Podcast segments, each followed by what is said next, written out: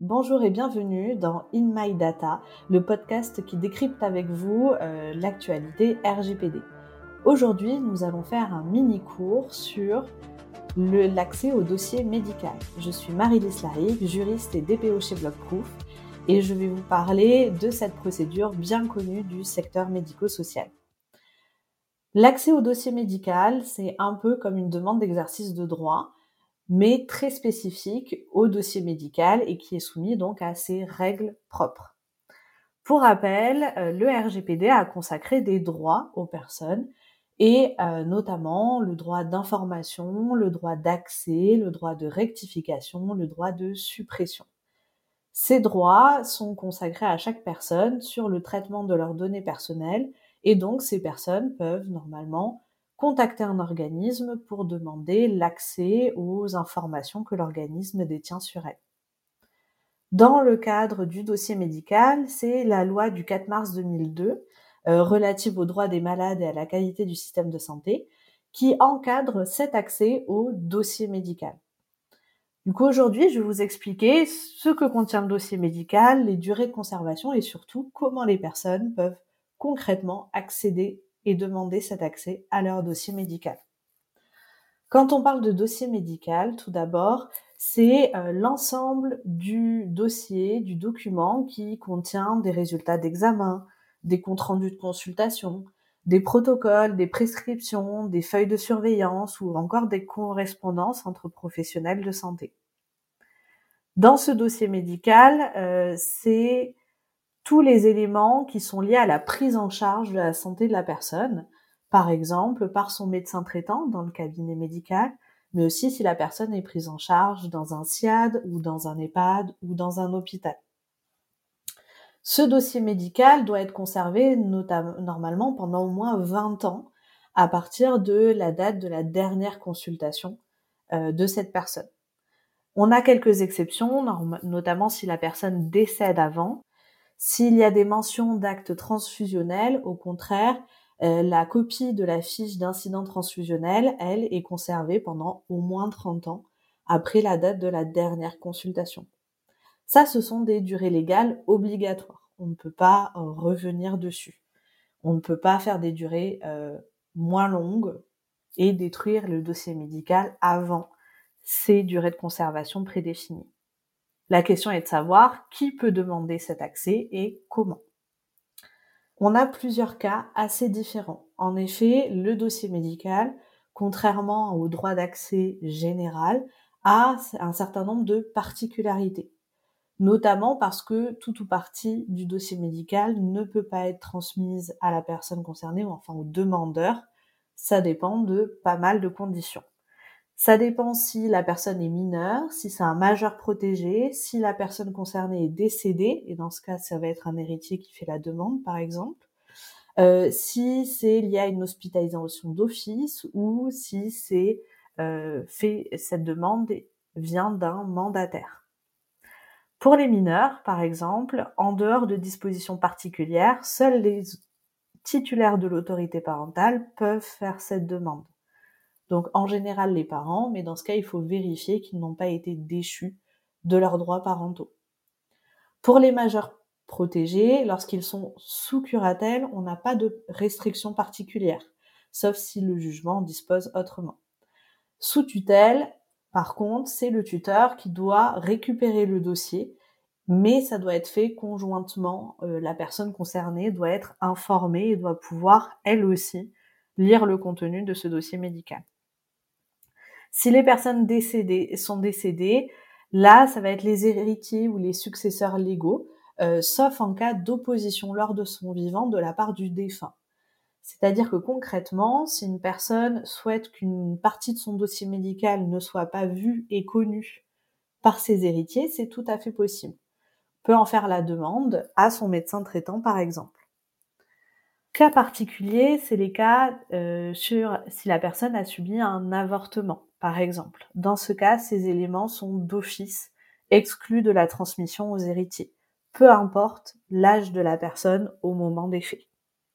Ensuite, si on a un mandataire, c'est-à-dire qu'une personne a donné une procuration pour consulter euh, ce dossier médical, Il faut s'assurer qu'il n'y ait pas de conflit d'intérêt avec la personne concernée.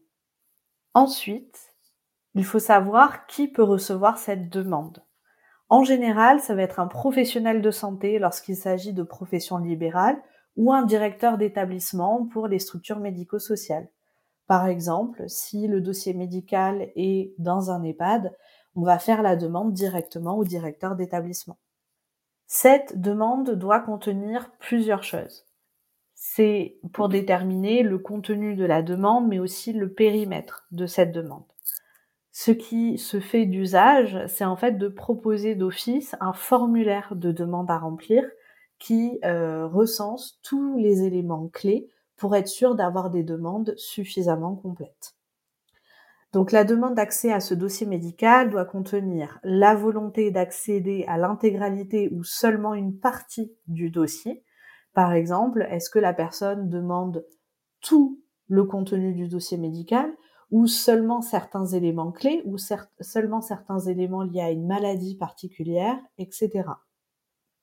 Ensuite, il faut préciser si l'on veut que le dossier euh, soit transféré par exemple à un autre médecin, si on veut le consulter sur place, etc. Il faut ensuite, bien entendu, apporter les documents justifiant de son identité et de sa qualité. Si la demande est faite au nom d'une tierce personne, dans ce cas, il faut prouver qu'on a bien l'autorité parentale, qu'on a bien euh, le jugement de tutelle, etc., ou le mandat, le cas échéant et bien entendu amener les preuves de l'identité de la personne concernée et de son identité. Si donc vous êtes représentant familial, ça peut passer par une copie du livret de famille pour l'autorité parentale ou une copie du jugement de tutelle. Si vous êtes un ayant droit, par contre, il faudra justifier de sa qualité d'ayant droit. Donc ça peut être un livret de famille, un certificat d'hérédité, une succession, un testament, etc. Chaque fois qu'on va faire une demande, il faut apporter les preuves que l'on est bien la personne qu'on prétend être, mais aussi qu'on a bien l'autorité, le droit légal de faire cette demande. Ensuite, on a des délais à respecter pour répondre à ces demandes. Côté euh, exercice des droits euh, généraux euh, consacrés par le RGPD, le délai de réponse est de 30 jours à partir du moment où on reçoit une demande d'accès, une demande d'information, on doit y répondre dans un délai de 30 jours. Pour le dossier médical, les délais sont différents. En effet, le dossier médical doit être communiqué dans les 8 jours si les informations ont moins de 5 ans, et si les informations ont plus de 5 ans, on doit les communiquer dans les 2 mois. Dans tous les cas, le dossier médical ne peut pas être communiqué avant 48 heures afin de permettre un délai de réflexion qui est lui imposé par la loi. Ensuite, on peut associer un coût à euh, la communication de ce dossier médical. Si c'est une consultation sur place, la demande sera bien entendu gratuite. Par contre, si la personne concernée souhaite récupérer une copie du dossier médical, alors on peut y associer le prix de la reproduction du dossier. Les prix varient en général entre 20 centimes et 50 centimes la copie. À vous de déterminer le prix qui est le plus juste par rapport aux frais que ça vous que ça engage. Enfin, ce qu'il est recommandé et souvent l'usage souhaité par les professionnels de santé, c'est que cette consultation soit accompagnée par un médecin. En effet, le dossier médical, comme on l'a vu un peu plus tôt, contient de nombreuses informations, des ordonnances et des éléments assez techniques avec un vocabulaire très spécifique. De ce fait, le médecin peut recommander que la consultation se fasse accompagnée par un médecin ou un professionnel de santé qui pourra aider la personne concernée à lire et à comprendre le contenu de ce dossier médical. On peut aussi proposer à la personne concernée de se faire accompagner par une tierce personne au moment de la lecture afin d'avoir un soutien le cas échéant. Ensuite, euh, en cas de non-respect euh, de cet accès au dossier médical, les professionnels peuvent avoir leur responsabilité engagée. Il est possible ainsi pour les personnes concernées d'effectuer des recours en cas de refus implicite ou explicite d'accès du dossier médical.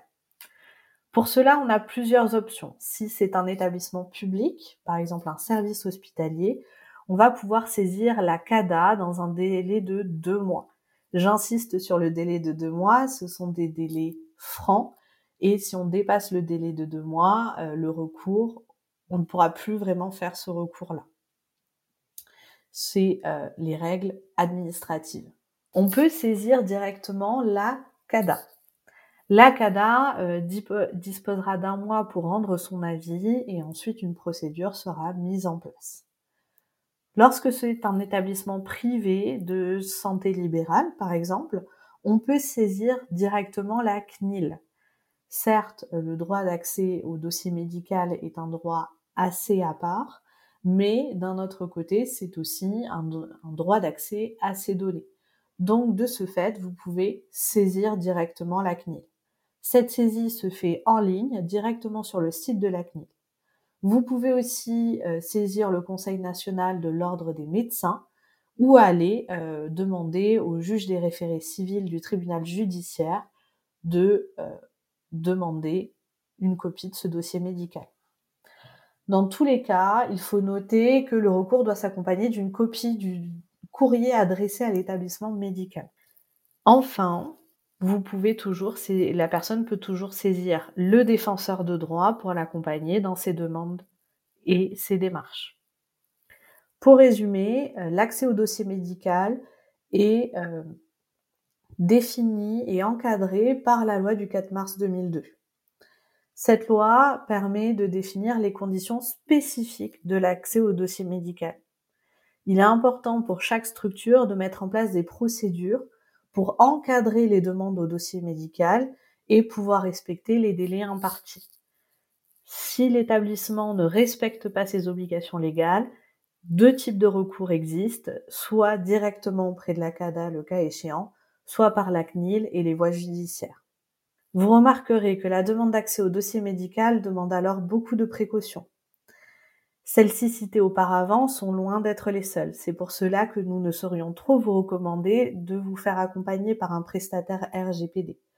Chez Blockproof, nous vous proposons des procédures à mettre en place en interne et nous vous accompagnons le cas échéant. Nous vous guiderons donc dans toutes vos démarches afin que vous puissiez travailler sereinement. Comme d'habitude, vous pourrez retrouver les ressources de l'épisode sur LinkedIn et moi je vous dis à bientôt dans In My Data.